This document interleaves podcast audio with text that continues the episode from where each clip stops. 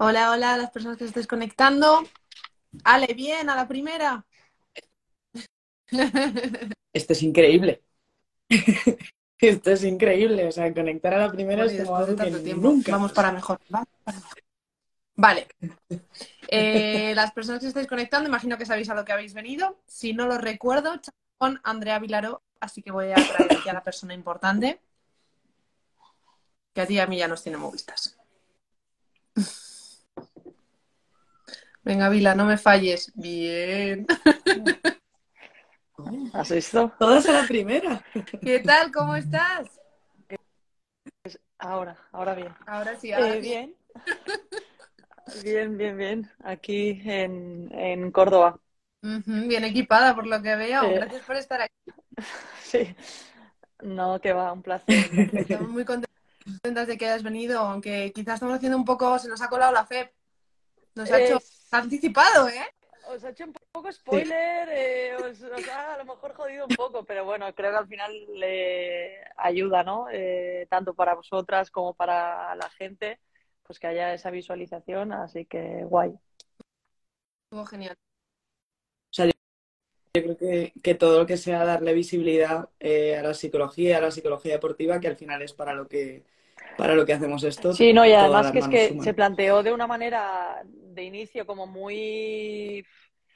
Bueno, estábamos un día hablando con, con Ana Sesto, que es, eh, es una de las chicas de prensa, y bueno, empezó a preguntar un poco, pues lo típico, si íbamos al psicólogo, pero para ella, para ella propio, o sea, para ella personal, y bueno, creo que al final, entre tres o cuatro, terminamos así como haciendo un- un- una pequeña charla y nos dijo, ostras, ¿qué os parece si lo grabamos y, y así se- pues la gente os puede conocer un poquito más y podéis eh, ayudar a esas personas que a lo mejor eh, lo necesitan o no se atreven. Entonces, bueno, la verdad que nosotras encantadas.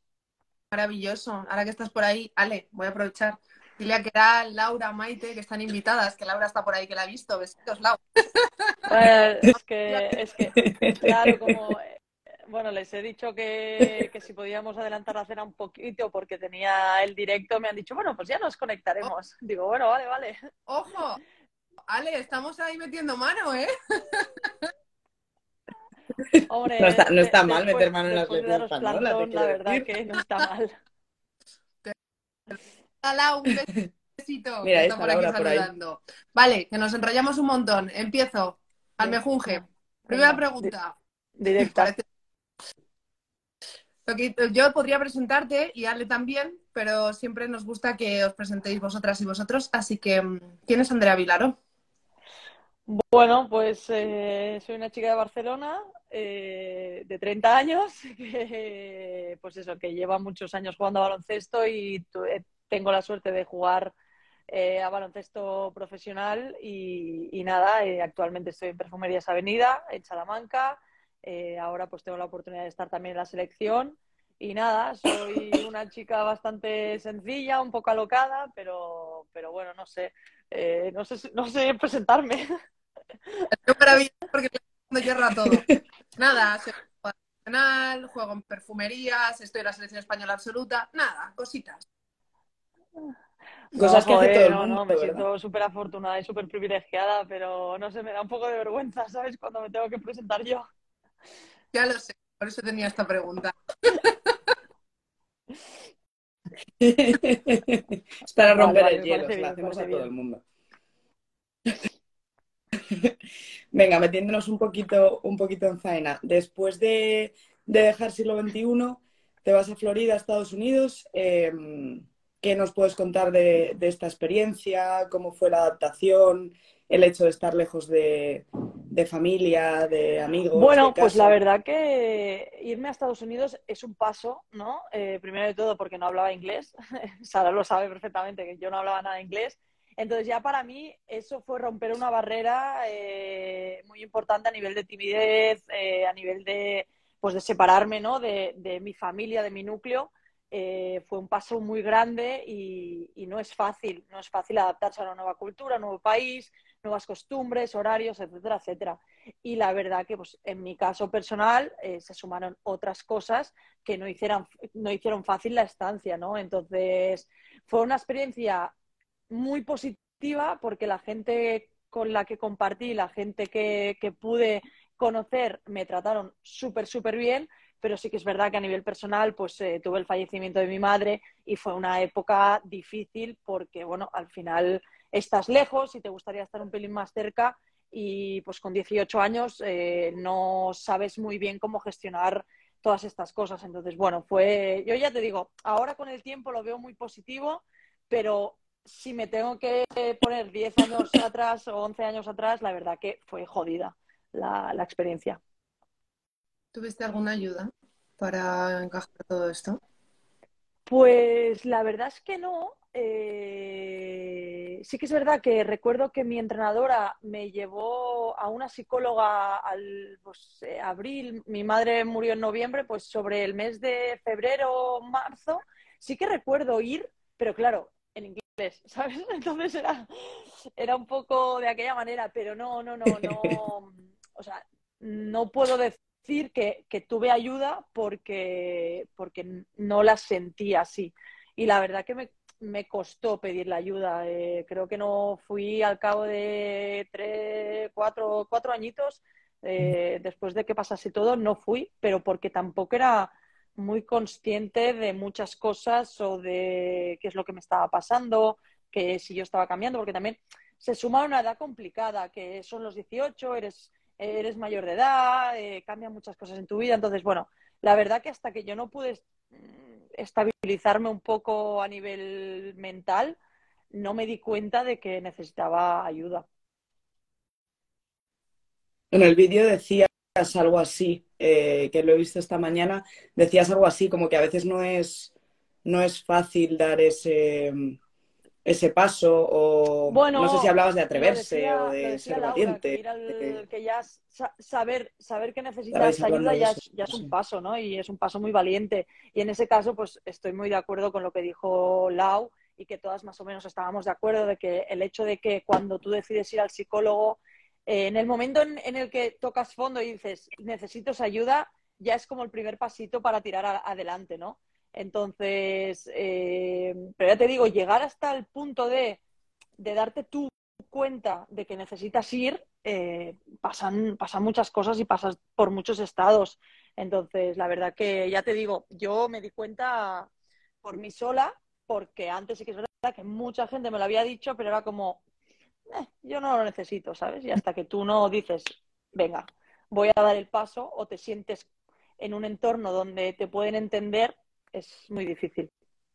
Yo, cogiendo un poco, repesco un poco lo que has dicho, ¿no? Que estáis hablando eh, en la charla, eh, es difícil darse cuenta de cuando estás mal, pero también creo que tenemos normalizado pedir ayuda solo cuando estoy tocando fondo.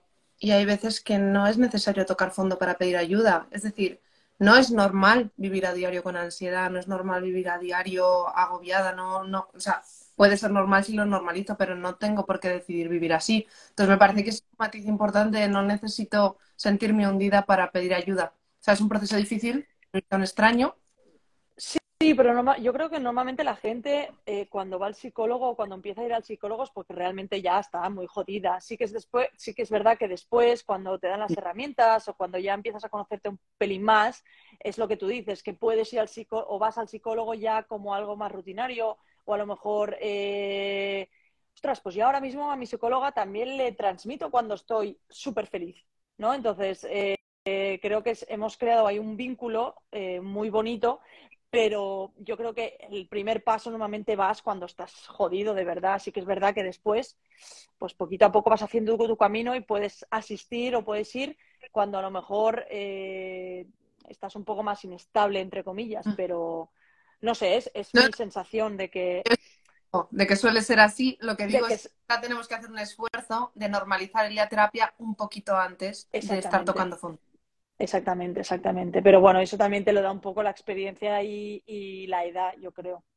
Uh -huh. O sea, yo lo que te refieres, Sara, como hay un pasito más, ¿no? La prevención de... y no tanto la intervención. Al final, muchas veces los psicólogos tenemos un poco función de bombero de apagafuegos, de cuando el fuego arde necesito ayuda ya en este momento y quizá tenemos que prevenir no llegar al fuego, ¿no?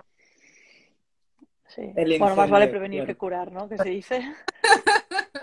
Eso es. Exacta, Pero sí que es verdad que yo creo que afecta mucho el tema de todo el tabú que hay sobre la salud mental, sobre esto lo hemos comentado varias veces, que al final el mundo que rodea nuestra, a nuestra profesión es un mundo que tiene mucho tabú encima, mucho prejuicio, mucho y poco a poco lo que dices tú, tratar de, de normalizar bueno, es jodido, situación. Es jodido porque yo tengo la suerte de estar en un ambiente eh, rodeada normalmente de, de, muchas mujeres que hemos vivido pues, muchas situaciones pues, de ansiedad, de nerviosismo, de ahora me sale bien, ahora me sale mal, etcétera, etcétera. Y a lo mejor es un poquito más eh, habitual ¿no? ir pero sí que es verdad que, bueno, eh, sé de otras amigas que a lo mejor no están dentro de estos círculos y, muchas veces pues le, les cuesta demandar esa ayuda. Vale, vuelvo un poquito a tema baloncesto, que claro, estando y yo aquí nos vamos a la psicología. Eh, vale, después de que vuelves de, de, Estados Unidos, toda esta experiencia que además se suma a la parte personal que tiene pues un, un, golpe grande para ti, ¿no? Empiezas a hacer unas temporadas muy sólidas y te llama Salamanca, que sí. era un sueño a cumplir, demás. ¿Cómo es ese proceso de adaptación a un club con el nombre de Perfu tan grande? ¿Un cambio de rol para ti también? ¿Cómo llevaste eso? Mal, muy mal, muy mal, muy mal.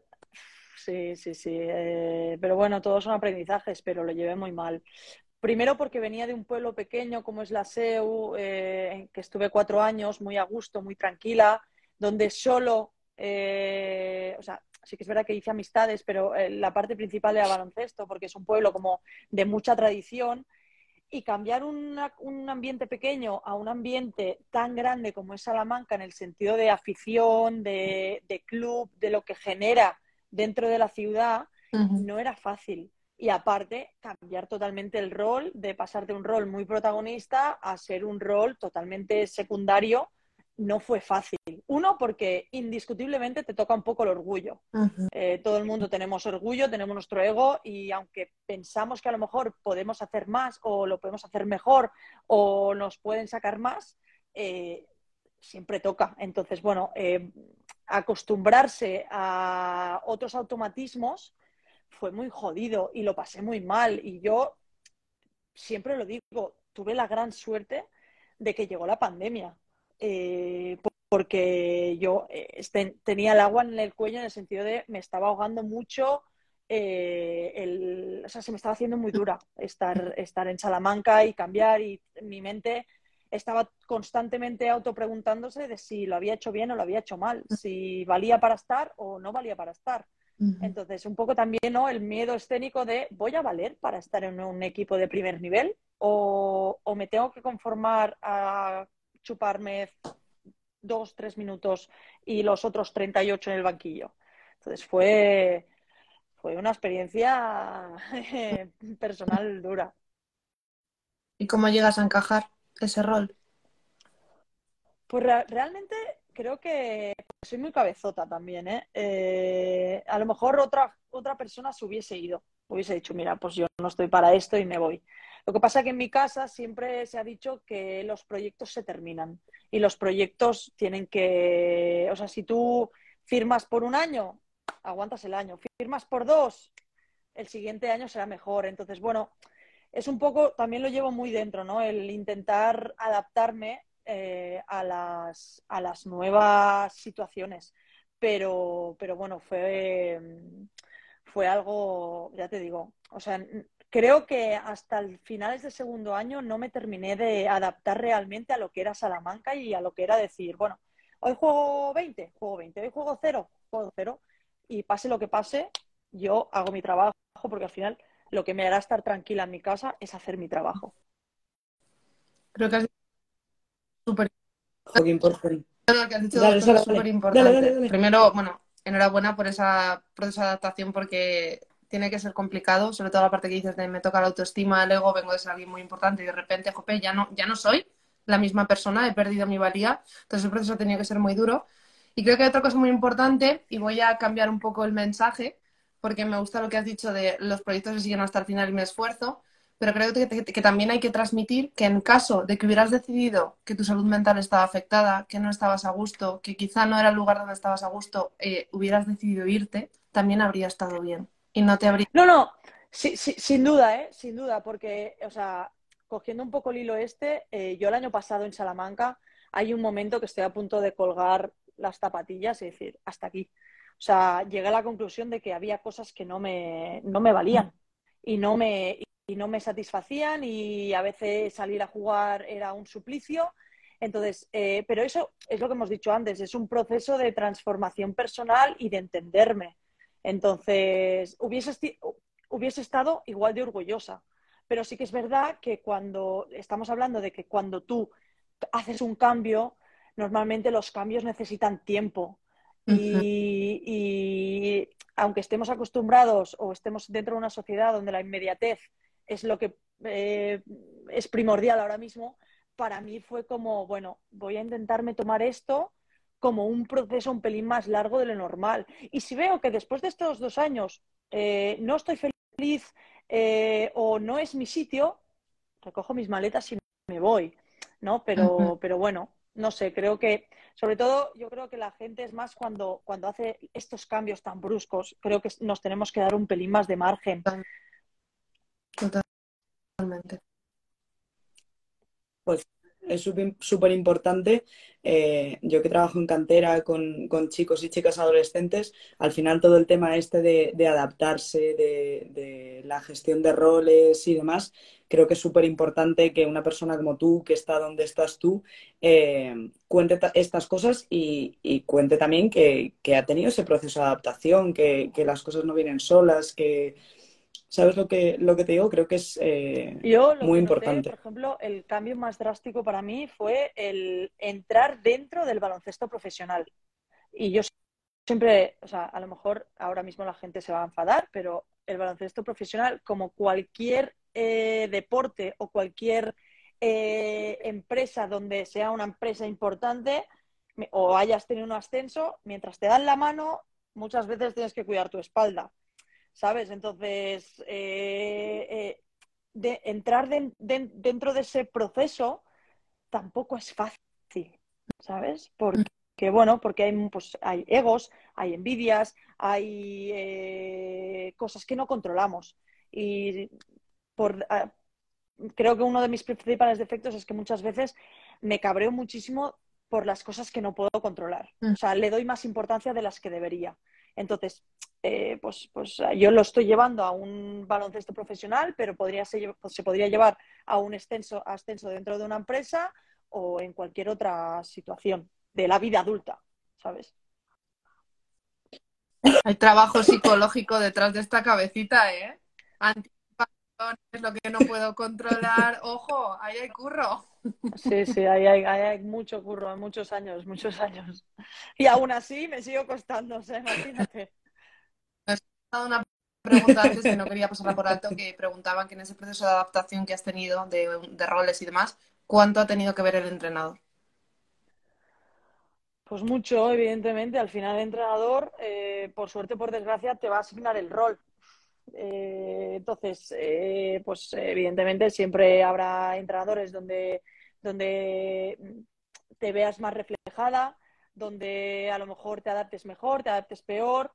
Pero bueno, eh, al final yo creo que también no todos tenemos un jefe que nos cae bien o no todos tenemos un jefe que nos cae mal. Entonces, hay que adaptarse. Es tu jefe, haces lo que, él, lo que él demanda en ese, en ese aspecto, ¿no? Entonces, bueno, yo creo que al final, eh, pues los entrenadores, ya te digo, es que por mucho que tú a lo mejor te esfuerces en querer tener otro rol, si él te pide ABC, por mucho que tú le quieras dar D y E, no le va a servir. Entonces, bueno, tienes que saber qué es lo que realmente quieren de ti.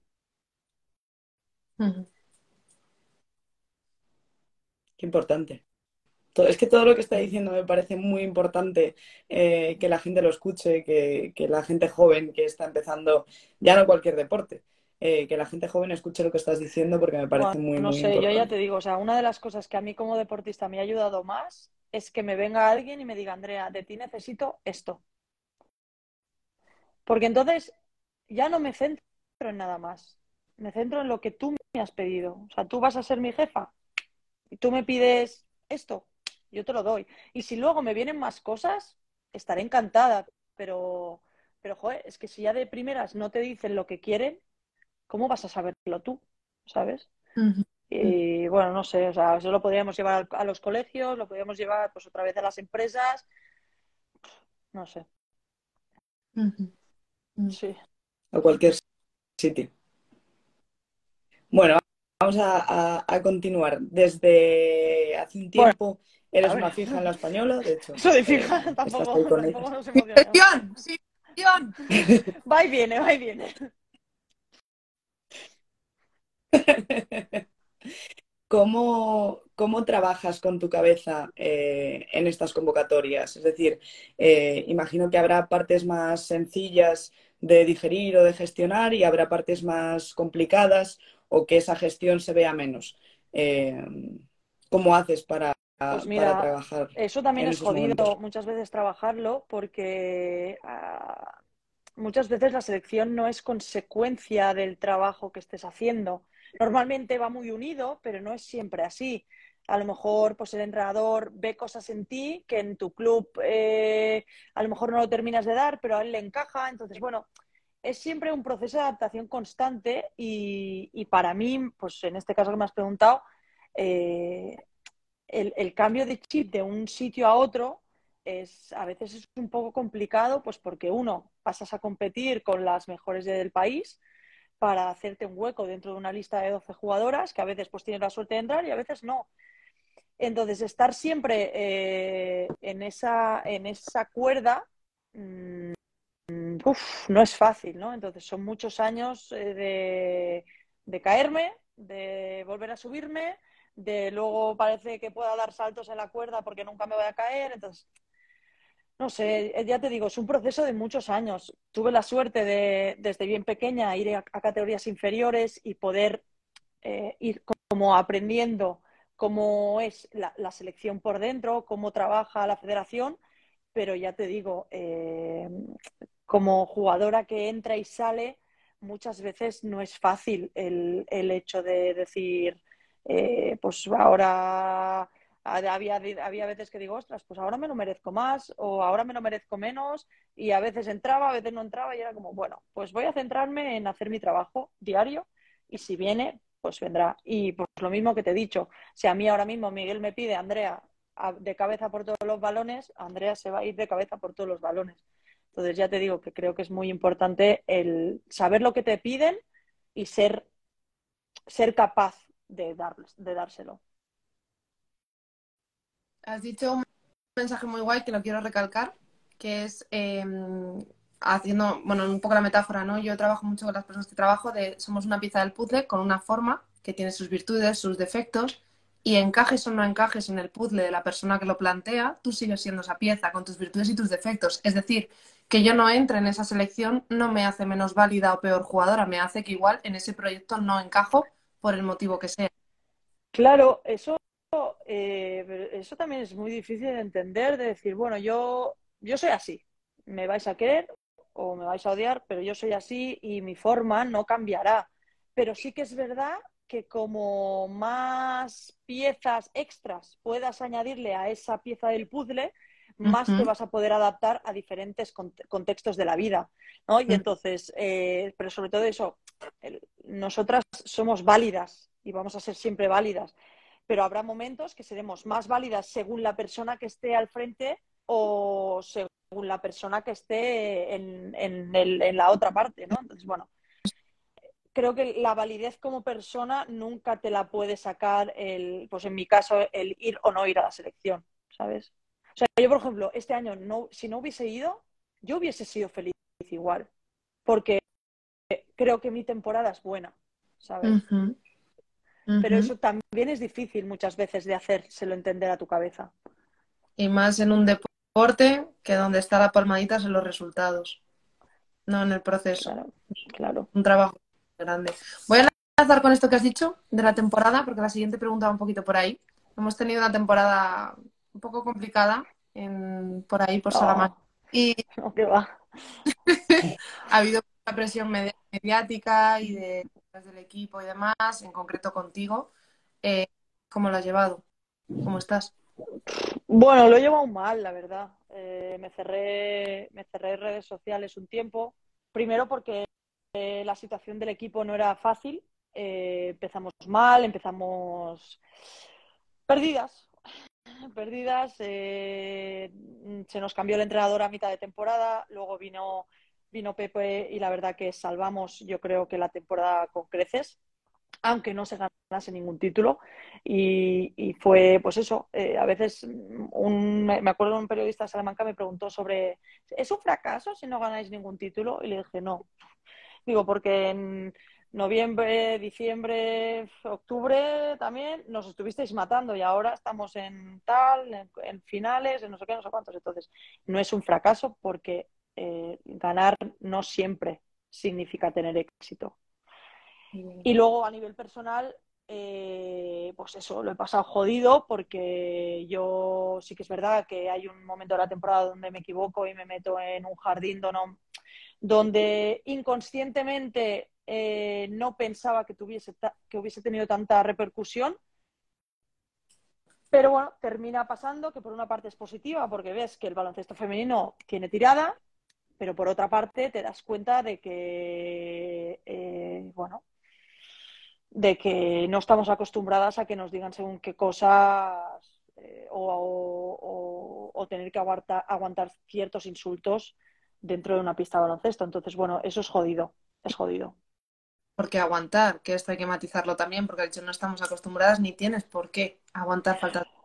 No, evidentemente, o sea, yo creo que la gente muchas veces se toma la licencia de que porque nosotros eh, nos dedicamos al mundo del deporte barra entre entretenimiento, si quieres decirlo de alguna manera, eh, o, que nos, o, que nos pagan para que nos insulten. No es así. Mm.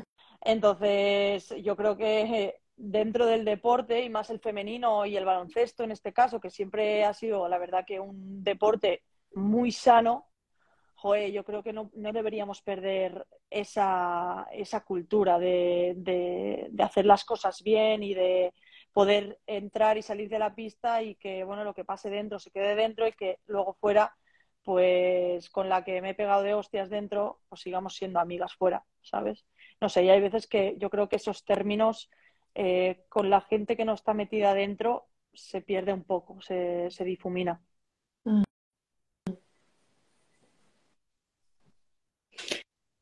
Si llevamos prácticamente toda la charla hablando de baloncesto, ¿A qué más cosas le gustaría dedicar su tiempo a Andrea Vilaro? Pues mira, yo soy maestra de educación infantil, me gustaría mucho ejercer, me gustaría mucho entrar dentro del aula. Al final yo creo que los niños de 0 a 6 aún son puros, no hay nadie que, los, haya, los haya estropeado, entonces me, me gustan mucho los niños, pero también es verdad que últimamente pues estoy pensando en sacarme algún tipo de curso eh, sobre gestión deportiva, marketing deportivo, porque bueno, veo que a lo mejor eh, me gustaría seguir ligada al tema de baloncesto. Eh, aparte, pues también eh, me he sacado el curso de entrenadora. Entonces, bueno, estoy intentando abrir el abanico para cuando llegue el día de definitivamente colgar las zapatillas, poder tener opciones de decir, vale, ¿me apetece seguir ligada? Hago esto. ¿Me apetece cambiar totalmente el chip? Me voy dentro de un colegio, me meto en un aula y seré una persona completamente feliz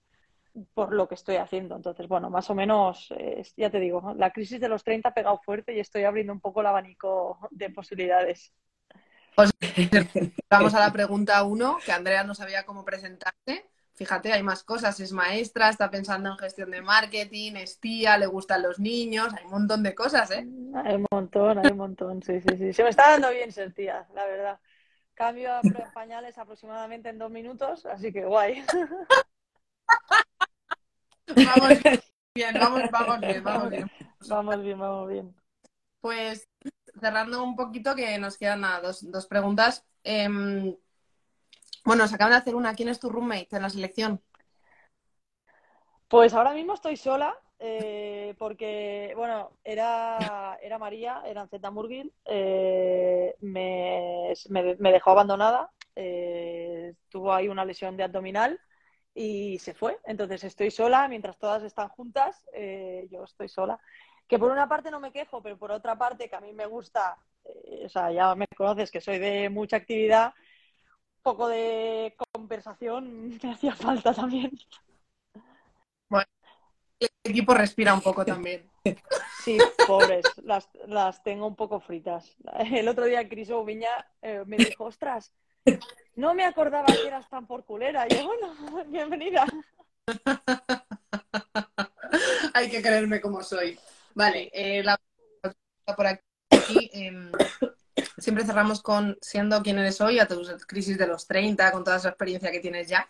¿Qué le dirías a la Andrea que empezó? Eh, a la Andrea que empezó, le diría, pues le diría una frase que siempre me decía mi madre y es que el trabajo bien hecho siempre tiene recompensa. Eh, y que nunca dejase de creer en lo que realmente ella cree. O sea, que sea muy fiel a sí misma, con sus errores y con sus virtudes y sus buenas decisiones y malas decisiones, pero que, que siempre siga el camino de ser, de ser tú. O sea, no sé, no, no, si me veo 10 años atrás, creo que no he cambiado tanto mi manera de ser, en plan, pues eso, alocada, pero soy una tía que si un día me necesitas me puedes llamar. Entonces, pues yo le diría eso, ¿no? Que, que, es, que el trabajo bien hecho siempre, siempre va a traer recompensa y que sea fiel a ella misma y a sus, y a sus colegas. Que, que eso al final es lo que, de lo que va la vida. Qué guay. Cerramos ya, ¿no? Y hasta con la lagrimita podemos cerrar. Eh, nos queda la última, que no es nuestra, sino que es de las eh, dos personas que vinieron a charlar con nosotros la última vez, Fabio y María. Te la voy a, te la voy a trasladar y mientras te la hago puedes ir pensando en la pregunta que le vas a dejar a la Vale. siguiente persona. La pregunta era, ¿cómo superar algo que para ti puede suponer una situación de frustración? ¿Te has apoyado en alguien que te haya ayudado? Buah, pues la verdad es que tampoco la supero mucho, ¿eh? porque me frustro constantemente. Pero ¿Cómo la superas? No la supero. no las supero. Eh, las acepto más que otra cosa. No, pues mira, la... tengo un... Ay, mira. Sí, ya está, está, esto estoy aquí, estoy aquí. Me ha saltado el queda 20% de batería, pero tranqui. Mira, tengo un tic que eso me lo, me lo, me lo dijo mi psicóloga y lo aprendí de ella, que es que cuando estoy en, en modo bucle, normalmente me doy un par de palmadas en las manos, rollo, para cambiar el chip, decir, Andrea, hasta aquí. Pro, vamos a por lo siguiente, ¿no? Entonces, intento gestionar la frustración de la mejor manera posible. Hay veces que aún las palmadas no me sirven, pero sí que es verdad que pues, intento, pues eso, darme dos palmadas para despertarme y si veo que aún así termino el entrenamiento y sigo con la frustración o termino no sé qué y sigo con la frustración, he aprendido a hacer algo que esté completamente fuera del baloncesto.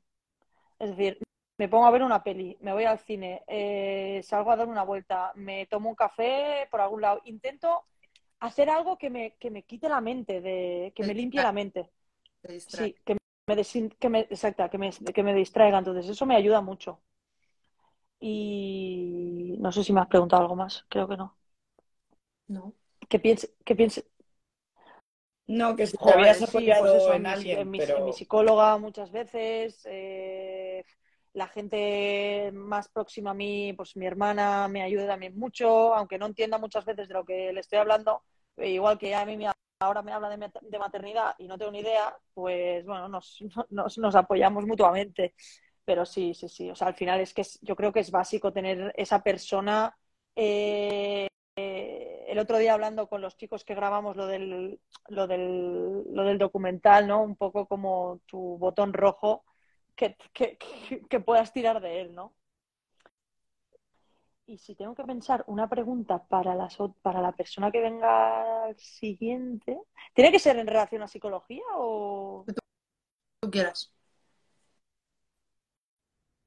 A ver, no nos nos dejes una o sea, pregunta tipo ¿cuál es tu comida favorita? ¿Sabes? Algo un No, poco de chico. mira, una, Claro. una pregunta que me gusta mucho hacer siempre es, si pudieses decidir, ¿volverías al, pre- o sea, ¿volverías al pasado o viajarías al futuro?